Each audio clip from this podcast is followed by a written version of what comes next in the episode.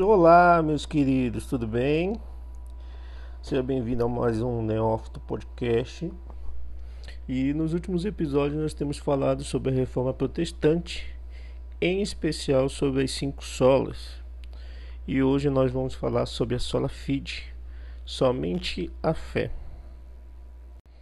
Romanos 1,17 diz o seguinte: O justo viverá pela fé. Quando nós falamos em sola fide, nós estamos falando que nós cremos que a salvação é somente por meio da fé em Cristo Jesus. Antes da reforma, a Igreja Romana ela proclamou uma salvação baseada em obras, em merecimento e que inclusive poderia ser comprada através de doações.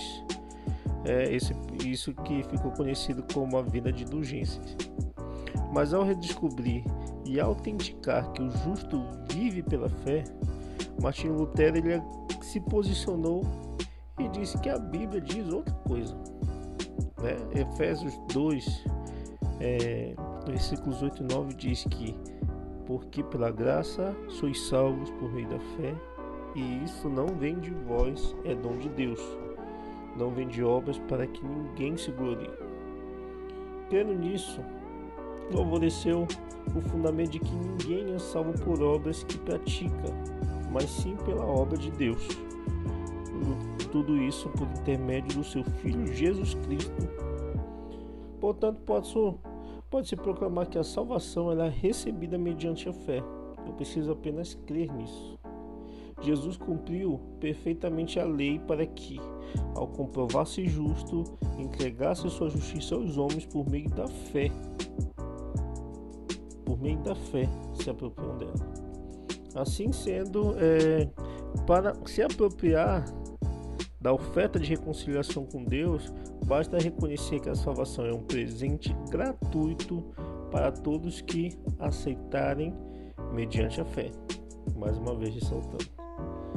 Então, Hebreus 11, é, do 1 ao 3, traz uma explicação que eu creio que é a mais, que está mais clara, que diz que, ora, a fé é a certeza das coisas que se esperam e a convicção de fatos que não se veem.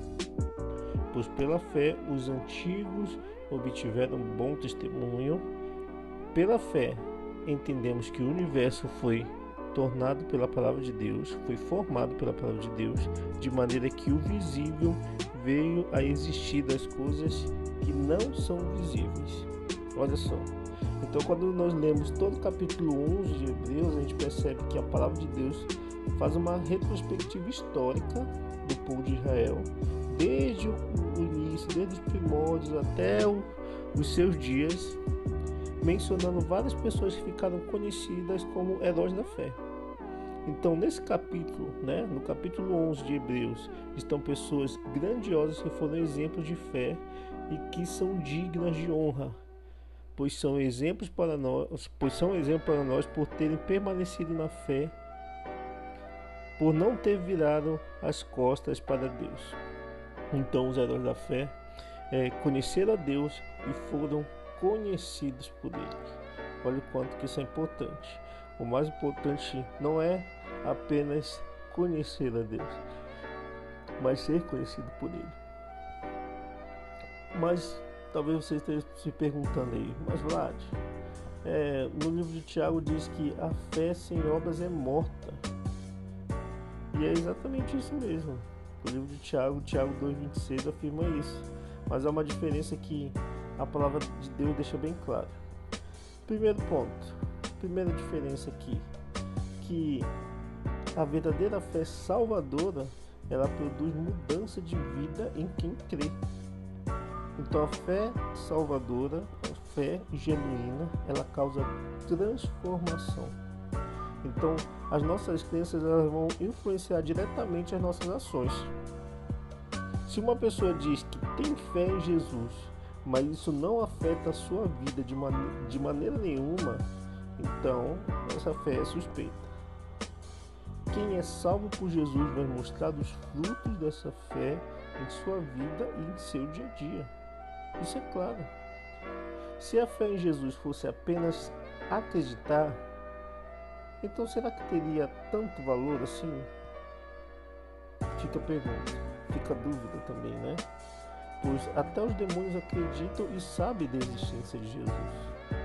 Então, a fé salvadora é algo maior que mexe com o coração e transforma a vida.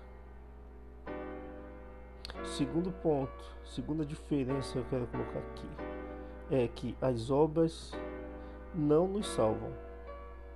Ok?